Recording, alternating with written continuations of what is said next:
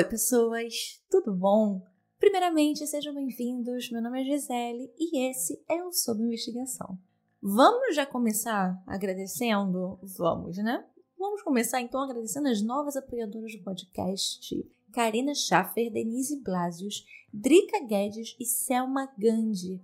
Muito, muito, muito obrigada, meninas. O apoio de vocês é extremamente importante para manter esse podcast aqui que vocês estão ouvindo. Para os outros, gente, não esqueçam de deixar a avaliação de vocês. Se você é como eu, que faz uma lista de podcasts e coloca na fila para poder dormir, ouvir dormindo, e aí depois precisa ouvir tudo de novo no outro dia, avalie quando você ouvir tudo de novo. A avaliação de vocês é como sabemos se vocês estão gostando ou não. Inclusive, eu tô com nota 4.7 no Spotify, gente. Tô precisando dar uma melhorada, porque se não tá 5, é porque não tá bom. E claro, óbvio, quanto mais avaliações, mais a plataforma entende que o criador é relevante. Então, ficamos ali sempre na aba de podcasts sugeridos de nicho, ficamos em colocações melhores nos charts, e aí mais pessoas acabam encontrando essa nossa pequena comunidade. Na descrição também está o link para Aurelo. E na Aurelo você não só pode escolher qualquer valor a partir de R$ reais para ajudar financeiramente Sob Investigação a conseguir desistir, como também pode ouvir o episódio Me Assim. A Aurelo repassa ali, paga a gente um valor que é simbólico, né? Mas que é válido. Então, toda vez que vocês dão o play, a gente recebe por isso mesmo sendo um valor muito baixinho, ajuda muito no final. Compartilhe nas suas redes sociais que você está ouvindo sobre investigação. Me marca para eu poder ver, para repostar. Em todas as redes nós somos arroba sob investigação. Twitter, TikTok, Instagram. Eu estou tentando estar mais presente nos stories para conversar com vocês. Quero fazer mais lives sobre atualizações de casos que nós já falamos aqui, como eu fiz no caso do Bernardo Boldrini. Então, vão seguir e já fiquem por aí ligados. Caso alguém citado nesse episódio queira, pode entrar em contato através do e-mail na descrição deste episódio, sob investigação@gmail.com. Oi, gente, aqui é a Marcela do Detetive do Sofá e eu quero convidar vocês para conhecerem o podcast. Já tem mais de 160 episódios sobre crimes e mistérios não solucionados. E se vocês não sabem por onde começar, eu indico os episódios da Madeleine McCann.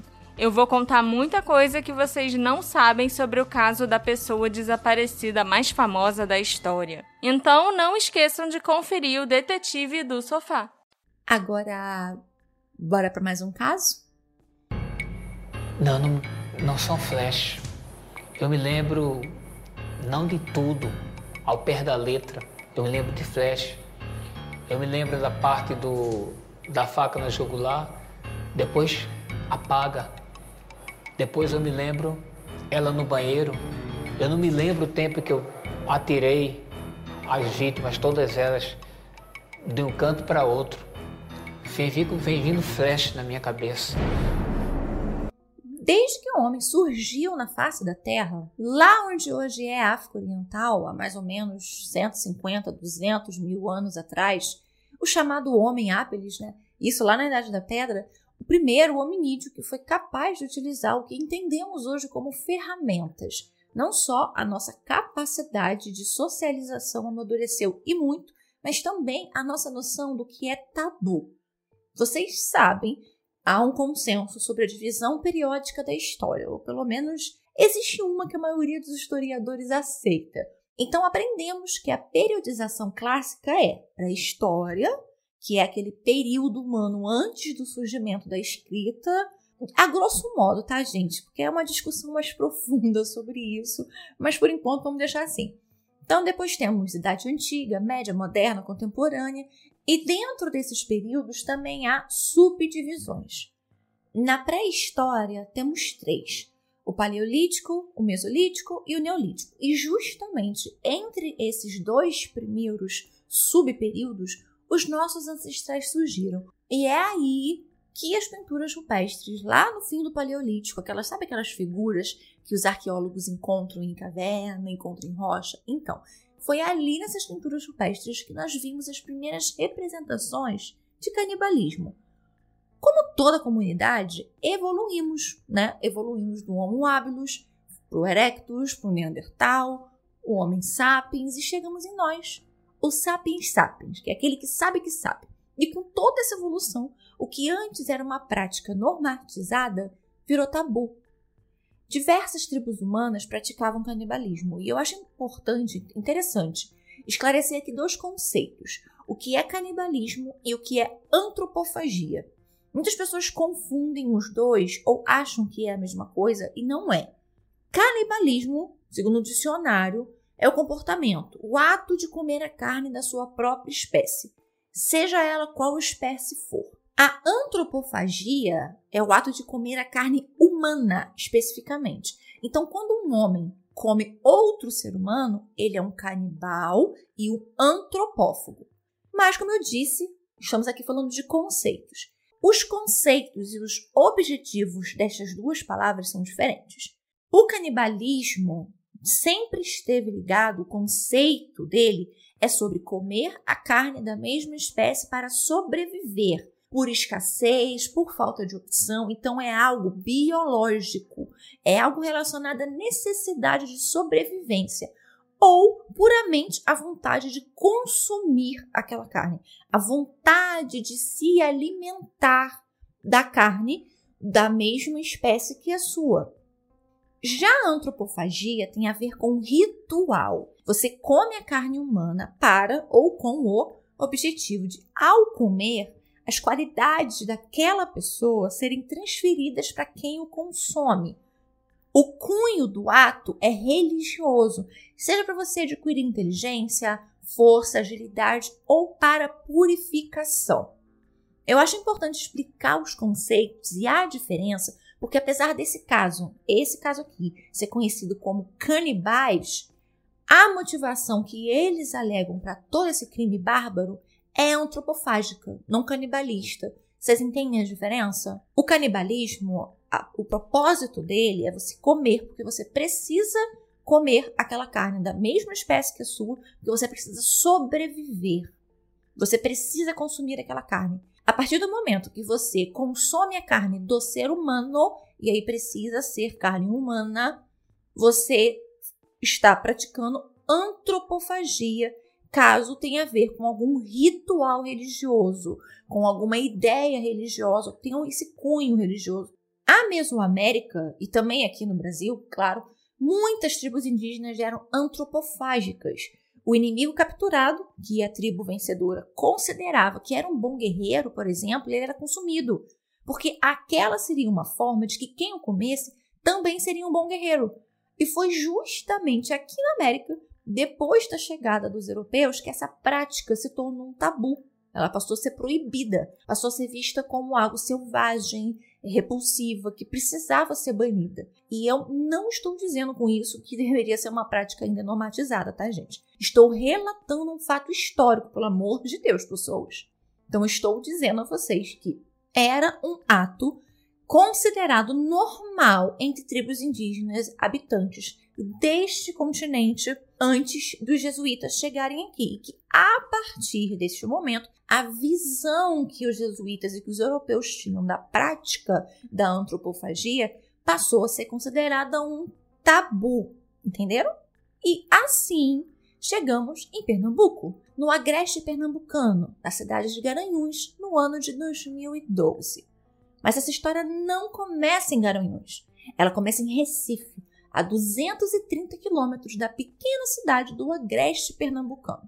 Em 1961, na capital do estado do Recife, nascem Jorge Beltrão Negromonte da Silveira e Isabel Cristina Torreão Pires. O Jorge Beltrão, ou Monte, como ele era conhecido, nasceu no dia 14 de dezembro de 1961 ele era filho de Antônio Negromonte da Silveira e Zélia Beltrão Negromonte da Silveira. Jorge teve uma infância completamente normal, estudou sempre em boas escolas e tanto ele quanto seus irmãos sempre tiveram dos pais o necessário para viverem, para crescerem bem.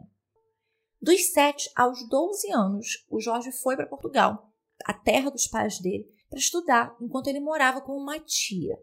Ele se apaixonou muito jovem por esportes e no ensino médio decidiu que faria faculdade de educação física. Ele começou a treinar karatê, ficou apaixonado, chegando a ser faixa preta, e aí ele começou a dar aulas de karatê. Prestou vestibular para a UP, a Universidade de Pernambuco, e passou para a educação física com uma ótima classificação. A Isabel Cristina Torreão Pires nasceu no dia 12 de maio de 1961. Ela era filha de Francisco Pires Braga e Maria Elizabeth Torreão Pires. A sua vida na infância e adolescência foi completamente oposta da vida do Jorge. Seus pais eram muito, muito pobres e a vida era uma questão de sobrevivência, não de vivência. Eles passavam muita necessidade. A Isabel nunca gostou de estudar, então não terminou nem o ensino fundamental. Para tentar ajudar em casa, ela começou, ainda bem novinha, a preparar salgados para vender na rua. Os dois se conheceram em 1984. Eles começaram a namorar, noivaram e o Jorge ainda estava começando a faculdade. A Isabel nem sabia o que ela ia fazer da vida dela, o que ia fazer do futuro. Depois de formado, o Jorge começou a dar aulas em academias de musculação e também começou, né, continuou a dar aulas de karatê. Depois de formado, o Jorge começou a dar aulas em academias de musculação e continuou dando aulas de karatê. O casamento dos dois não demorou para acontecer, mas no dia da cerimônia, o Jorge teve uma crise psicológica tão forte que assustou todo mundo que estava presente. A Isabel, com medo, chegou a correr e se esconder na casa de um vizinho. Os dois, independente disso, ficaram casados por 30 anos. E durante esses 30 anos, por diversas vezes, ele foi internado em hospitais psiquiátricos. Ele usava remédio controlado, inclusive. Em Garanhuns, ele frequentava o Centro de Atenção Psicossocial, o CAPES, para atendimento e acompanhamento. O CAPES, ele trata pessoas com doenças mentais. Ele, inclusive, chegou a entrar com um pedido de aposentadoria do INSS por esquizofrenia paranoide e a aposentadoria foi concedida. O que é esquizofrenia? E é paranoide? É uma doença mental? Não é? A esquizofrenia é um transtorno mental inserido dentro das chamadas psicoses, que é quando o indivíduo tem um rompimento com a realidade. Ele cria uma realidade paralela. Então ele tem alucinações, ele tem delírios, ele tem distorções do que o que é real e do que não é real. O esquizofrênico geralmente possui alucinações, possui um comportamento desorganizado, alterações de humor, é, fobias, pode apresentar dificuldades para trabalhar. São várias as características, gente. E lembrando que sempre só um profissional especializado, um psiquiatra, um psicólogo, consegue fazer diagnósticos. Não ouçam características de algum transtorno mental ou de alguma doença mental, alguma parafilia e se coloque no lugar de se identificar com aquelas características, porque existem diversos transtornos mentais, diversas doenças mentais e muitas as características são muito parecidas e a diferença entre uma e outra, as nuances das diferenças variam pouco. Então você precisa procurar, caso você que você acredite que você tem algum transtorno mental ou alguma doença mental, ou que você conheça alguém que possa possuir, procure sempre um profissional especializado. Características genéricas de algum transtorno não especificam quem é e quem não é. Isso precisa haver um exame específico para aquilo com um profissional especializado em psiquiatria. Dito isso, a esquizofrenia ela possui vários tipos. Entre esses tipos, existe a paranoide, que é o tipo mais comum. Ele apresenta delírios persecutórios, alucinações, uma desconfiança exacerbada, uma percepção de que você está sempre sendo vítima de conspirações, apresenta uma fala muito confusa, uma escrita muito confusa, e muitas pessoas com esse transtorno não conseguem manter relacionamentos estáveis. Bem, ainda relativamente jovens, o Jorge e a Isabel protagonizaram um filme caseiro chamado Espírito, de quase uma hora de duração. A Ellen, que é a personagem do filme, ela é atormentada pela alma, pelo espírito do falecido marido. E aí, durante o filme, um amigo vai visitar a Ellen. E esse homem, que é interpretado pelo Jorge, acaba do nada, gente, arrancando um, um olho dela e comendo, e ela ali, olhando, assustada. Então é um filme bem bizarro que envolve assassinato e também envolve canibalismo. É quase como se fosse um prelúdio, né? O Jorge foi acusado de matar o Luciano Severino da Silva, de 17 anos, em Olinda. Era março de 1994. O Luciano estava com a namorada em uma sorveteria quando começou um arrastão. Ele correu e entrou numa rua na tentativa de fugir. Na rua, o homem bêbado, armado, sacou a arma e matou Luciano com tiros nas costas. Várias testemunhas, parentes do Luciano, disseram que a Isabel estava no local do crime, mas acabou que, por falta de provas, o Jorge foi absolvido em outubro de 2010. Mas não foi só desse crime que o Jorge foi acusado. A família dele, irmãos, acabaram se afastando completamente dele depois, de acordo com o que eles relatam, o Jorge ter dado um golpe na mãe para tirar dinheiro dela.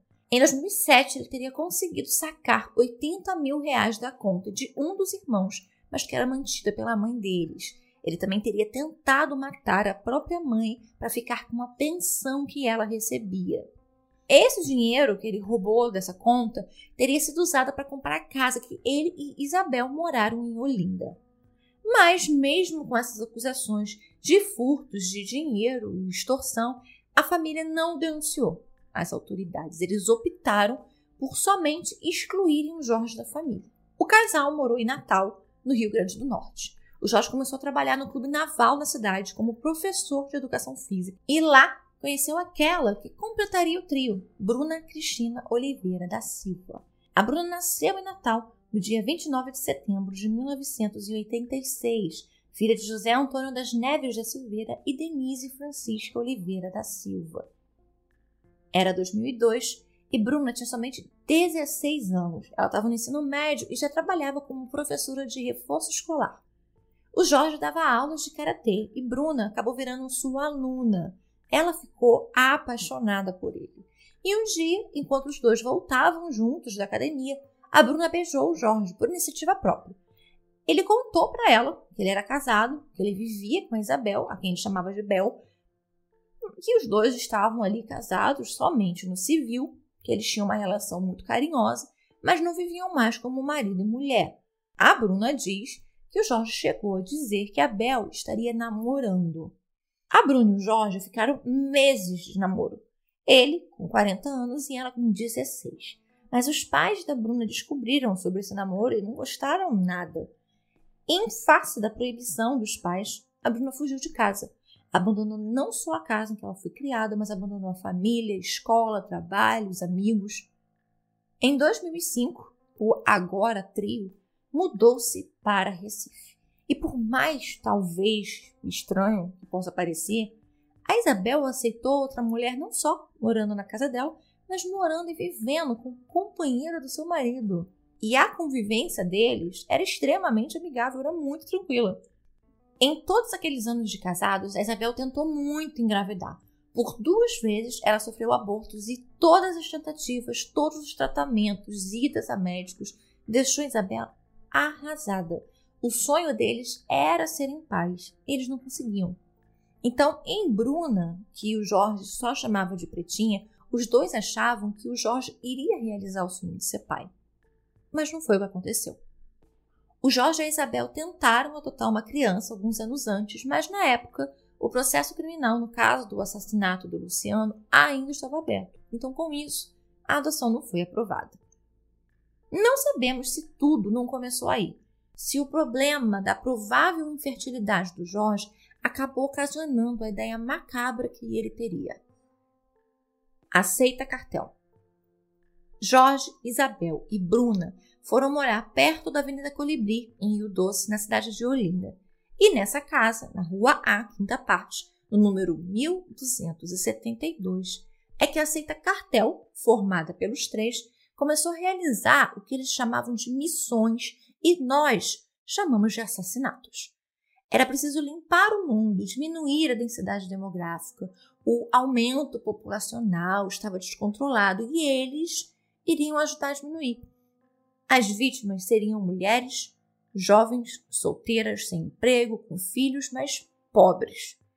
Cada ciclo, a cada ciclo, três mulheres precisariam ser mortas. E esses ciclos possuíam um ritual. O sangue delas não poderia nunca ser usado porque era impuro. O primeiro golpe precisava ser no pescoço, assim a morte era mais rápida. Mortas, o Jorge puxaria os corpos até o banheiro para o sangue escorrer. A Isabel e a Bruna lavariam os corpos já sem vida. A pele deveria ser completamente removida antes de começar a última parte, o esquartejamento. O Jorge cortaria as partes, porque cada parte possuía um significado dentro do ritual da seita. A cabeça significava Deus.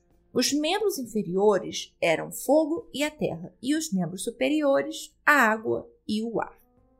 Por fim, a antropofagia. O corpo precisava ser comido para que as vítimas fossem purificadas. A carne das vítimas era congelada, o coração era enterrado junto ao resto do corpo não aproveitado na cova aberta por Jorge nos quintais das casas onde aconteceram os crimes. Jéssica Camila da Silva Pereira tinha 17 anos em 2008 e ela tinha uma filha de um pouquinho mais de um ano, chamada Vitória Tainá. A adolescente morava em uma comunidade carente no bairro de Boa Viagem, no Recife, e vivia de pedir esmola nos sinais de trânsito com a filha no colo e, às vezes, também com a criança, vendia doces na rua. Ela morava com o pai, Emanuel Pereira, de 57 anos. Era analfabeta e não tinha emprego formal, então era a vítima que o trio queria. Além de tudo, a relação da Jéssica e do pai era muito ruim, eles estavam constantemente brigando. A Isabel conheceu Jéssica na rua. A aparência frágil, a fala mansa, os cabelos já brancos da Isabel davam a ela a imagem necessária para pôr em prática os planos do Jorge. A esposa era responsável por atrair o perfil de vítimas que Jorge queria: mães solteiras, pouco estudo, desempregada. E para que elas fossem atraídas sem que desconfiassem de nada, o subterfúgio usado seria a oferta de um emprego como empregada doméstica. Em depoimento, elas dizem que não eram elas que escolhiam quem seria a vítima, mas uma entidade. Ao passarem perto da pessoa, a entidade dava o sinal, avisando que aquela era a mulher escolhida. A Isabel aborda Jéssica e conta sobre as dificuldades que estava enfrentando, tendo que cuidar de casa, já tendo idade sozinha. E aí ela pergunta se a Jéssica gostaria de trabalhar para ela. Pagaria bem, ofereceria um quarto e ela poderia ficar com a filha dela junto. Porém, a Jéssica disse que precisava conversar com o pai dela. Em abril de 2008, a Isabel foi até a casa da Jéssica, com uma Bíblia embaixo do braço, bem vestida, com aquela bem cara de sofrida. Conversou com o Emanuel sobre a proposta que ela tinha feito para Jéssica, que ela morava com o marido, que ela já estava velha, estava cansada, precisava muito de alguém que a ajudasse. O Emanuel relata na polícia que a Isabel ficou insistindo muito e que ela ofereceu um salário e meio de pagamento. E ela jurou de pé junto que a neta dele seria muito bem tratada, mas ele ficou muito desconfiado com a insistência dela. E aí ele, já meio cansado, estressado, respondeu que não, a neta dele não iria embora da casa dele. Mas, mesmo com o pai não aprovando e preocupado com aquela insistência daquela senhora em levar a Jéssica com ela, mesmo assim, a Jéssica decidiu ir. Uma semana depois, a Jéssica arrumou suas coisas e fugiu de casa para o endereço que a Isabela deu, em Olinda. A Jéssica morou por quatro meses na casa. Ela fazia todos os trabalhos domésticos, enquanto a sua filha ficava sob os cuidados da Bruna. Ela foi proibida de ficar saindo de casa. Era mantida num quarto sem janela, um quarto bem estreito, assim, longo, mas bem estreito a convivência já não era tão boa como no início e a Jéssica ligou para uma tia dizendo que ela queria voltar para casa. Mas não deu tempo. Quando a Jéssica disse que iria embora, o momento da sua morte foi decretado e concluído. Ela foi golpeada no pescoço com uma faca. Único golpe. A pele foi inteiramente removida do corpo. Depois de matarem a Jéssica, a sua carne foi congelada e consumida para que ela fosse purificada. E não só os três comeram. A pequena Vitória, sem saber de nada, comeu a carne da própria mãe, assassinada por aqueles que ela passou a acreditar serem sua mãe e seu pai. Várias partes do corpo foram espalhadas pela casa. Os dedos das mãos foram escondidas dentro de paredes da casa. Com a certidão de nascimento da Jéssica, a Bruna conseguiu tirar novos documentos, assumindo a identidade da vítima. Sendo Jéssica, ela e o Jorge, sendo ele mesmo, foram a um cartório e registraram a menininha como filha deles. Ela deixou de se chamar Vitória e passou a se chamar Emanuele Vitória Pereira Negromonte. Durante os quatro meses, Emanuel procurou pela filha, foi a hospitais, andou pela rua perguntando pela Jéssica e também pela neta. Ele chegou aí ao IML, porém não encontrou. Logo após o assassinato, os agora quatro foram embora de Olinda. Eles passaram por diversas cidades, como João Pessoa e Conde, na Paraíba, São João, Petrolina, São José do Egito e, por fim, Garanhuns. Todas essas são cidades de Pernambuco. Quatro anos depois, eles fariam uma nova vítima. O trio já estava morando em Garanhuns, na Rua dos Emboabas, 598, Jardim Petrópolis, na periferia de Garanhuns. O único que trabalhava na casa era o Jorge. Mas, às vezes, para ajudar em casa, a Isabel continuou fazendo os salgados que ela começou a fazer ainda lá na adolescência, como eu contei para vocês, só que para ajudar os pais. A Isabel preparava coxinhas, preparava empadas e saía na rua para vender no comércio, nas praças, nos hospitais, é, clínica, delegacia. A senhora, já cansada da vida, oferecia seus salgados por toda a cidade. E novamente, andando pela rua, Isabel ouve a entidade. Gisele Helena da Silva tinha 31 anos e trabalhava nas ruas de Garanhuns distribuindo panfletos. E ela acabou ficando tão conhecida na cidade que era chamada de Geisa dos Panfletos. Era mãe, evangélica e muito, mas muito trabalhadora e esforçada.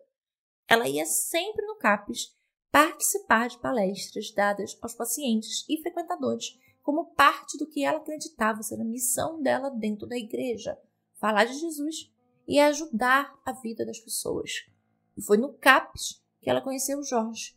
Como eu disse, ele era atendido lá e ia a essas palestras. Então, uma vez ou outra, eles conversavam. Um dia, ele pediu o número da Gisele para repassar para a namorada dele, a Bruna, porque ele achava que elas podiam ser muito amigas, porque elas eram muito parecidas. E elas realmente passaram a se comunicar com muita frequência, coisa de amiga mesmo ao ponto da Gisele se sentir confortável em desabafar, como por exemplo, ao contar a suposta amiga que há muito tempo atrás, antes de encontrar Jesus, da vida dela mudar, ela havia tentado matar o filho e agredido a um sobrinho em um momento de desespero. Só que a Gisele tinha escolhido a pessoa errada para fazer amizade. Ao invés de compreensão e empatia, o que a Bruna sentiu foi ódio. Como pessoa que dizia ter fé poderia ser tão má. Uma pessoa má não merecia viver. E por conta de um desabafo, a sentença da Gisele foi dada. No dia 25 de fevereiro de 2012, Gisele foi até a casa na Rua dos Emboabas. Chegou mais ou menos ali por volta das três horas da tarde. A Isabel encontrou com ela na rua e a convidou para ir lá na casa. Ela foi, na denúncia do Ministério Público, diz que quem convidou Gisele para ir na casa foi a Isabel. No livro, que também foi usado como fonte nesse roteiro, Os Canibais de Garanhuns, do Rafael Guerra, diz que foi a Bruna. Fato é que a Gisele entrou na casa e ficou conversando com a Bruna. Ela pregou a palavra, deu conselhos. A Isabel saiu, foi na casa da irmã. O Jorge estava escondido no quintal quando somente Bruna e Gisele estavam na sala, o Jorge, com uma peixeira, ataca Gisele por trás, esgorjando a vítima. Eu já expliquei para vocês, no caso do triplex, o que significa esgorjamento, mas vale aqui relembrar. Esgorjar é cortar o pescoço de uma forma bem profunda, mas na parte anterior, na frente do pescoço, quase decapitando a pessoa. Isso é esgorjar. Ela, a Gisele, foi levada pelo Jorge pela Bruna até o banheiro. para que o sangue escorresse no ralo. Os dois passam então a esquartejar o corpo logo após o sangue se esvair por completo. Eles tiraram carne das coxas, pernas, braços, nádegas e o fígado. Essa carne foi consumida por todos nos próximos três dias. Foram mais ou menos 10 quilos de carne da vítima congelada no freezer. Em um buraco que o Jorge já tinha aberto, o restante foi enterrado no quintal. Com a Gisele já morta, eles furtaram uma máquina fotográfica Sony, três cartões da caixa que ela levava com ela, um cartão de crédito, título de eleitor, CPF, um cartão de débito da Mastercard e dois telefones celulares. Dois dias depois do homicídio brutal, a Bruna e o Jorge foram às compras. Eles foram a cinco lojas. Na primeira, eles gastaram 75 reais na Casa das Miçangas. Em uma loja infantil, gastaram mais 110 reais em duas bolsas, uma de couro preta, uma feminina e uma mochila escolar. Depois, foram para Chico Bijuterias e lá gastaram 44 reais.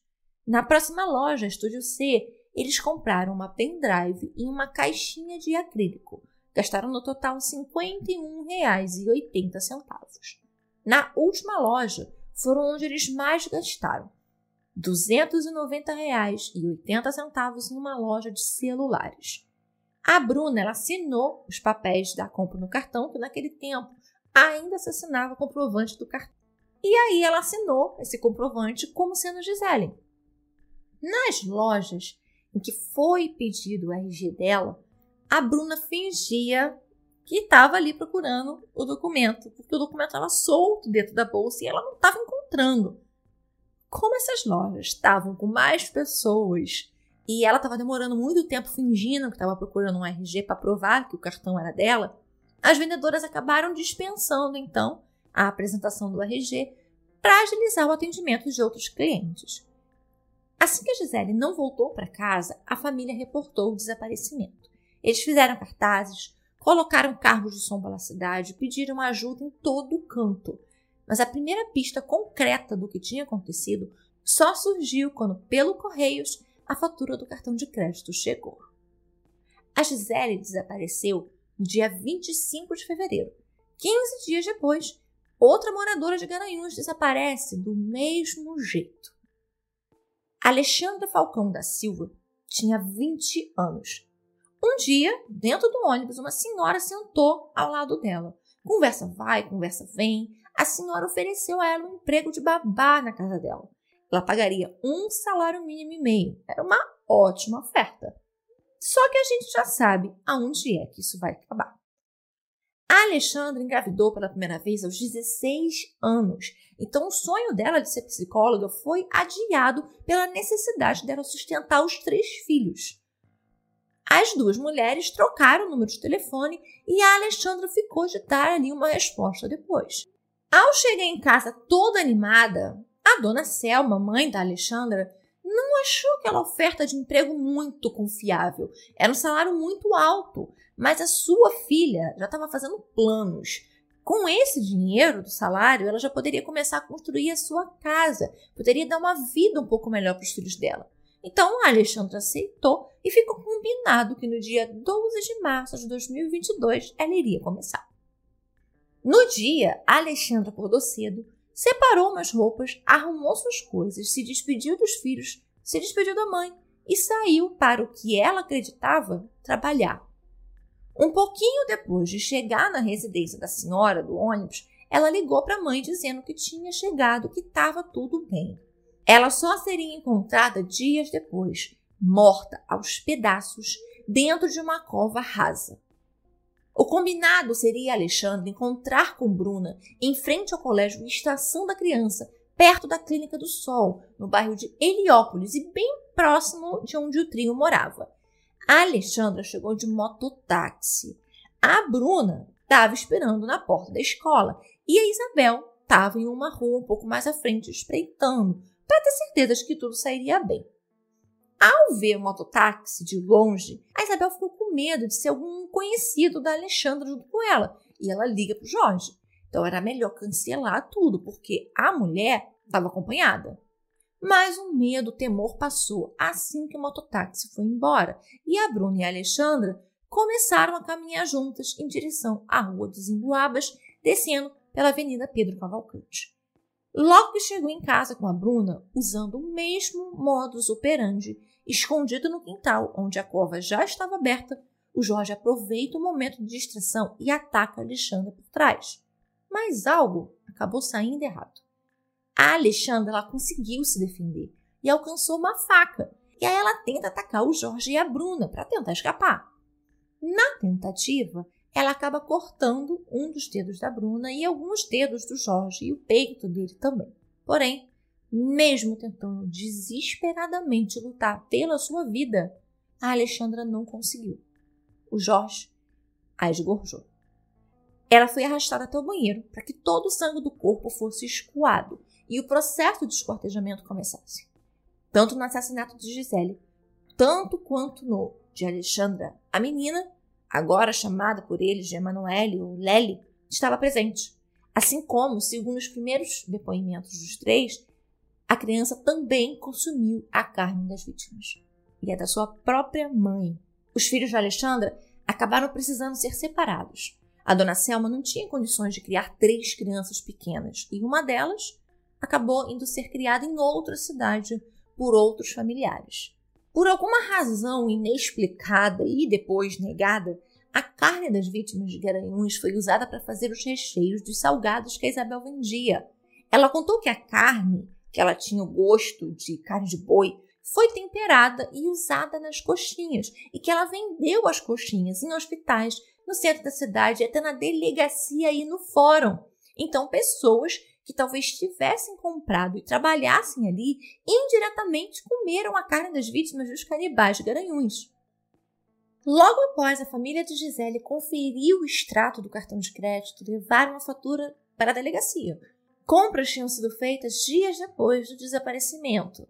A polícia fez diligências a todas as lojas listadas para saber se em alguma haveria gravação. Em uma delas havia, mostrava um casal pagando no caixa no exato momento que a fatura mostrava. Com as características físicas dos dois, a polícia inicia a procura pelos suspeitos, apresentando a foto tirada do vídeo de segurança. Houve quem identificou as pessoas como sendo um casal que ia sempre ao CAPES. Com essa informação em mãos, a polícia localiza o bairro onde eles morariam, mas não encontram a casa. Até que um policial de folga estava fazendo compras em uma loja de material de construção. Um homem entrou na loja perguntando sobre cimento de secagem rápida. A pergunta despertou o interesse do policial civil, que, quando viu quem era, reconheceu como sendo o homem da foto do vídeo da loja. Ele, na hora, ligou para a equipe de investigação e os policiais seguiram Jorge até em casa. Com a foto identificação do suspeito e agora o endereço, o delegado solicitou um mandado de busca e apreensão.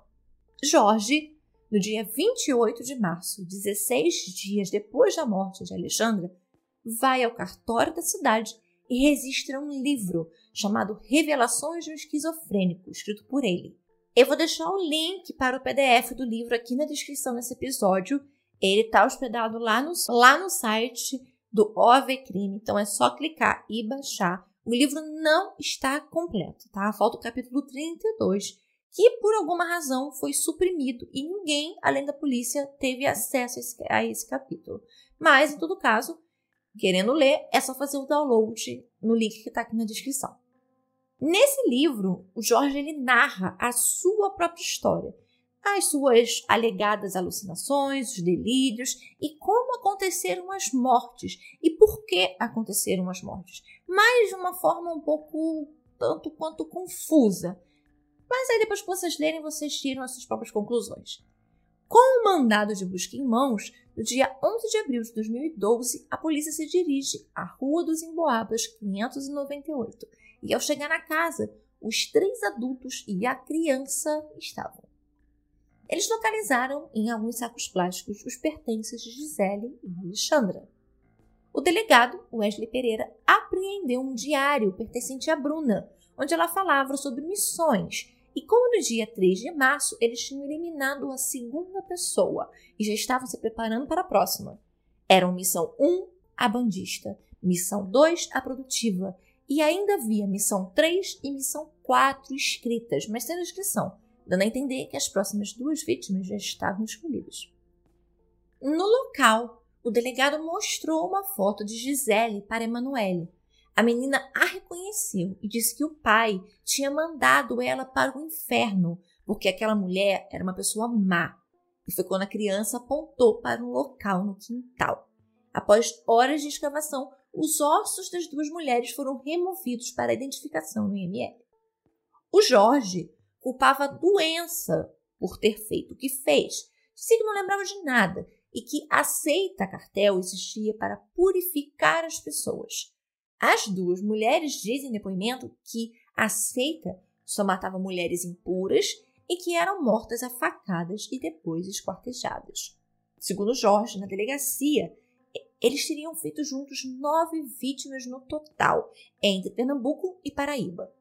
Isabel e Bruna foram presas temporariamente e enviadas para a colônia penal feminina na cidade de Buíque. O Jorge foi para o presídio desembargador Augusto Duque. Depois da identificação dos corpos, Alexandra foi enterrada em Palmeirina, uma cidade bem próxima, e a Gisele foi velada na sua igreja, Assembleia de Deus, e enterrada em Arco Verde, uma outra cidade da região. A casa foi invadida e incendiada por moradores da cidade horas depois da polícia levar os três presos e da menor de idade, na época com cinco anos, ser encaminhada para uma instituição de acolhimento. A história das coxinhas de carne humana voaram pela cidade. Pessoas começaram a dizer que haviam passado mal depois de comer a coxinha. A procura pela vigilância sanitária assim, disparou. As pessoas se desesperaram com a ideia de terem comido salgado de carne humana. Moradores de outras cidades iam até Garanhuns visitar a casa dos canibais. As vizinhas não acreditavam que aquela senhora de voz mansa, educada, mas bem pouca conversa, seria capaz daquilo. A falta de preservação da polícia do local dos crimes começou também a ser intensivamente questionada. As pessoas entraram na casa queimada, levavam as coisas, inclusive a fita do filme caseiro que eu contei para vocês, a fita chamada de Espírito, foi encontrada e levada por uma dessas pessoas que invadiu a casa. E aí depois ela repassou por um jornal. E foi esse jornal que entregou a fita para a polícia. A história dos canibais de Garanhuns saiu na imprensa do mundo inteiro. Saiu no El País na Espanha, na BBC de Londres, no Daily Mail. Todos falavam do caso dos assassinos canibais que distribuíram carne das vítimas em recheios e venderam para a população. E como que uma história né, macabra como essa não seria destaque? Quem imaginaria que houvesse alguém capaz disso? Pior, três pessoas capazes disso. Durante a prisão temporária, o Jorge e a Isabel deram entrevista a uma afiliada do SBT. Jorge negava lembrar de ter feito algo, só tinha flashes das missões e tudo tinha sido feito por Bruna. Ela o levou a fazer o que diziam que ele teria feito. Uma força-tarefa foi criada pela Secretaria de Defesa Social de Pernambuco cinco dias após a prisão dos suspeitos para investigar quantas vítimas realmente os canibais de Garanhuns teriam feito e onde essas vítimas estariam enterradas. Possíveis cinco vítimas foram listadas, além dos nomes da Jéssica, Gisele e Alexandra. A polícia da Paraíba também se movimentou para investigar o tempo que os três moraram em João Pessoa e na cidade do Conde. O delegado Paulo Beringer levou os três presos até Rio Doce, no Linda. O objetivo era descobrir onde estava Jéssica. Todos foram para a Rua A, quinta etapa, em Rio Doce. Isabel aos prantos, Jorge e Bruna impassíveis. Eles apontaram o exato local onde enterraram Jéssica. Havia partes do corpo dela na cozinha, no quintal, dentro de tijolo de parede. Quase na casa toda tinha parte da Jéssica. Demorou dois meses, mas o resultado do DNA saiu confirmando que os ossos encontrados em Olinda eram da adolescente desaparecida. Durante as investigações, a polícia ouviu outras três mulheres que supostamente estariam sendo cogitadas para serem as próximas missões da seita. A menor de idade, que estava em uma casa de acolhimento, né, um abrigo, assim que soube, o Emanuel, pai da Jéssica, procurou a polícia com a certeza de que aquela criança era sua neta. Três dias depois, ele teve autorização para vê-la. Eles coletaram sangue dos dois para o exame de DNA e na primeira semana de maio ele confirmou a relação dos dois. Ele decidiu entrar com pedido de guarda, mas a irmã dele, Cosme de Araújo, também quis pedir a guarda da menina e entrou na justiça. Ela alegava que entendia a dor do irmão, claro, mas que ela tinha melhores condições de criar a menina. Em julho, a justiça concedeu a guarda para a tia-avó. Por um tempo, a menina sempre perguntava pela mãe, que ela acreditava que era a Bruna, e pelo pai, que ela acreditava que era o Jorge. Os três foram indiciados em duas cidades diferentes, Olinda e Garanhuns. A primeira audiência de instrução no caso da Jéssica aconteceu em outubro de 2012.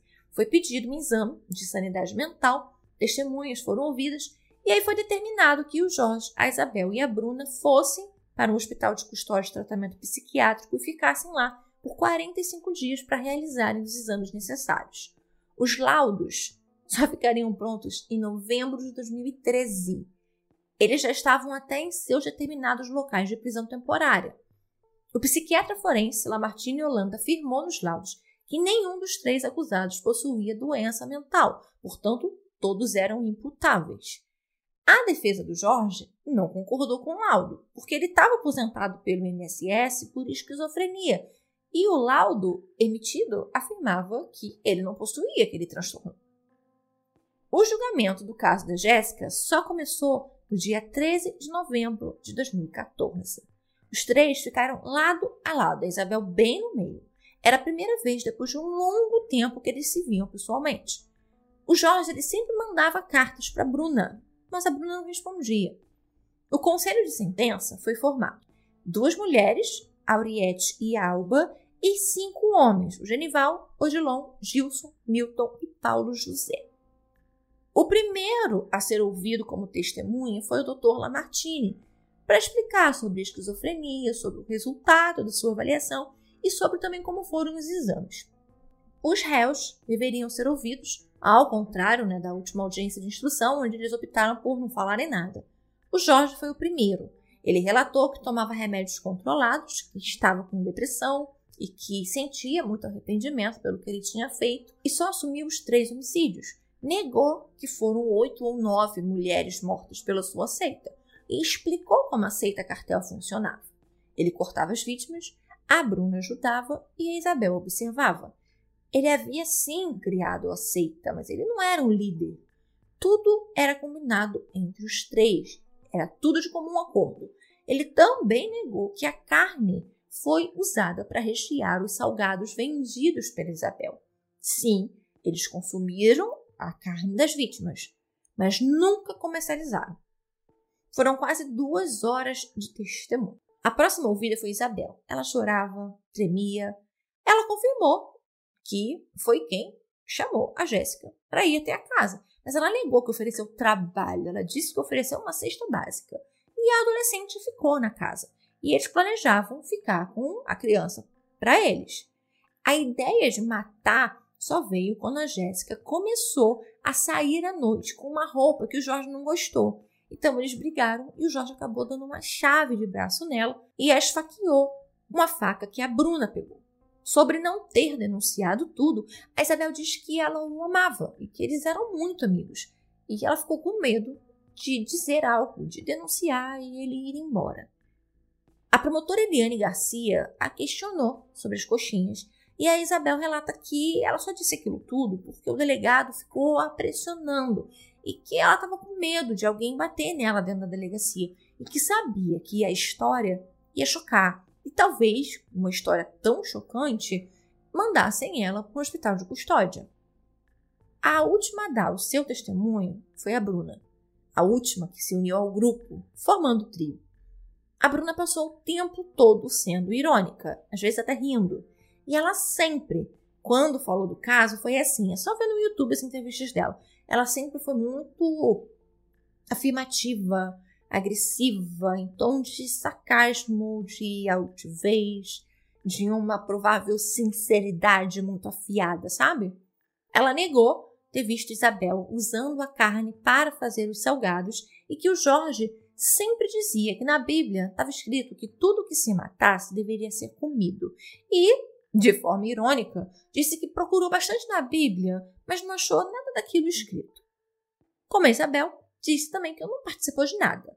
Tudo tinha sido feito por Jorge e Isabel, que ela amava o Jorge. Ele tinha sido o primeiro homem da vida dela e que normal, normal ele não era. O Ministério Público indiciou os três por homicídio quadruplamente qualificado, motivo fútil, emprego de meio cruel, recurso que dificultou a defesa da vítima e assegurar a impunidade de outro crime, assim como vilipêndio de cadáver e ocultação de cadáver. O Jorge foi condenado a 21 anos e 6 meses de reclusão, com regime fechado, e um ano e 6 meses de detenção. A Isabel e a Bruna foram condenadas a 19 anos de reclusão e um ano de detenção. Jorge foi encaminhado para a penitenciária Barreto Campelo, na ilha de Itamaracá. As duas para a colônia penal feminina de Recife. O julgamento pelos homicídios de Gisele e Alexandra só aconteceu em dezembro de 2018, mais de quatro anos depois do primeiro julgamento. Nesses dois casos, eles foram acusados de homicídio triplamente qualificado, que é por motivo torpe, meio cruel e recurso que impossibilitou a defesa da vítima, assim como também ocultação e vilipêndio de cadáver. Além do furto qualificado, a Bruna também foi indiciada por falsidade ideológica e estelionato, já que usou os cartões de Gisele fazendo-se passar por ela. Jorge também foi indiciado pelo crime de estelionato. O caso deveria ser julgado em Garanhuns, mas a defesa pediu o desaforamento do julgamento e ele foi encaminhado para Recife. Após dois dias, Jorge foi condenado a 66 anos e seis meses de reclusão, mais quatro anos e seis meses de detenção. A Isabel foi condenada a 63 anos e seis meses de reclusão, mais quatro anos e seis meses de detenção. A Bruna foi condenada a 66 anos e 4 meses de reclusão, mais 4 anos e 6 meses de detenção. As penas foram aumentadas em 2019 pelos desembargadores da primeira Câmara Criminal de Pernambuco. O Jorge recebeu 27 anos de reclusão e um ano e meio de detenção. A Isabel e a Bruna passaram para uma pena de 24 anos de reclusão e uma de detenção essas penas relativas à condenação pelo assassinato da Jéssica. No ano seguinte, em 2020, as penas foram novamente reduzidas, as mesmas penas, a mesma condenação. Algumas qualificadoras foram excluídas. Então, o Jorge ficou com 18 anos e 4 meses de reclusão e um ano de detenção. A Isabel e a Bruna ficaram com 17 anos e 8 meses de reclusão e um ano de detenção. Tudo isso ainda pela condenação do caso da Jéssica. E para quem quer saber aonde eles estão hoje em dia, os três continuam presos em regime fechado. Esse foi o caso desse domingo, o segundo caso da nossa terceira temporada. E eu quero saber o que vocês acham. Eu sei que a maioria de vocês com certeza já conhecem esse caso do canibais de Garanhuns, mas eu quero saber, e aí, o que vocês acham do caso? Eles fizeram coxinha? Não fizeram coxinha? O fato deles comerem a carne era por uma necessidade ou era por curiosidade? Era para purificação? O Jorge é esquizofrênico? Vocês acham? Vocês acham que o Jorge possui alguma doença mental? Que ele é uma pessoa que tem suas faculdades mentais em dia ou não, que ele realmente não deve bater muito bem na cabeça. E a Isabel, ela é simplesmente uma mulher passiva, que não tinha coragem de abrir a boca e ir contra aquele homem que ela diz que amava muito, ou ela é tão cruel quanto ele.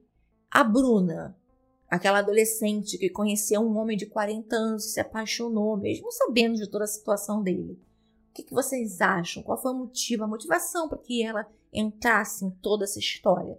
Será que ela realmente inflou o Jorge a cometer esses crimes? Quero saber muito a opinião de vocês sobre tudo isso. Amanhã eu vou postar para vocês as fotos desse caso. Então, depois vocês deixem lá a opinião de vocês sobre. Eu acredito que ponta cabeça realmente eles não devem ser. Se eles têm um transtorno, aí só um especialista para poder dizer. Normal, eles não são, porque é de uma crueldade imensa o que eles fizeram, principalmente com a criança, que além de ter que assistir todos esses assassinatos, ainda comeu da carne da própria mãe. Então, assim, é abominável. Esse crime é um crime abominável. Não tem outra palavra para se falar em relação a esse caso. É terrível. Eu não fiz a contagem de quanto tempo falta para que eles consigam entrar em, em regime semiaberto. Não sei também se há essa possibilidade, tá? Não encontrei essa informação, se o regime deles permite isso, porque eu não sei se o regime foi inicialmente fechado ou é regime fechado, porque há diferença, então não sei dizer para vocês. É isso para o episódio de hoje. Nos vemos na terça-feira ainda dessa semana com o caso da Mercia Nakashima, o primeiro do nosso spin-off sobre casos de feminicídio no Brasil. E é isso, gente. É, nos sigam em todas as suas redes sociais, arroba investigação em todas elas. Nos vemos na terça-feira e depois no domingo. Beijos!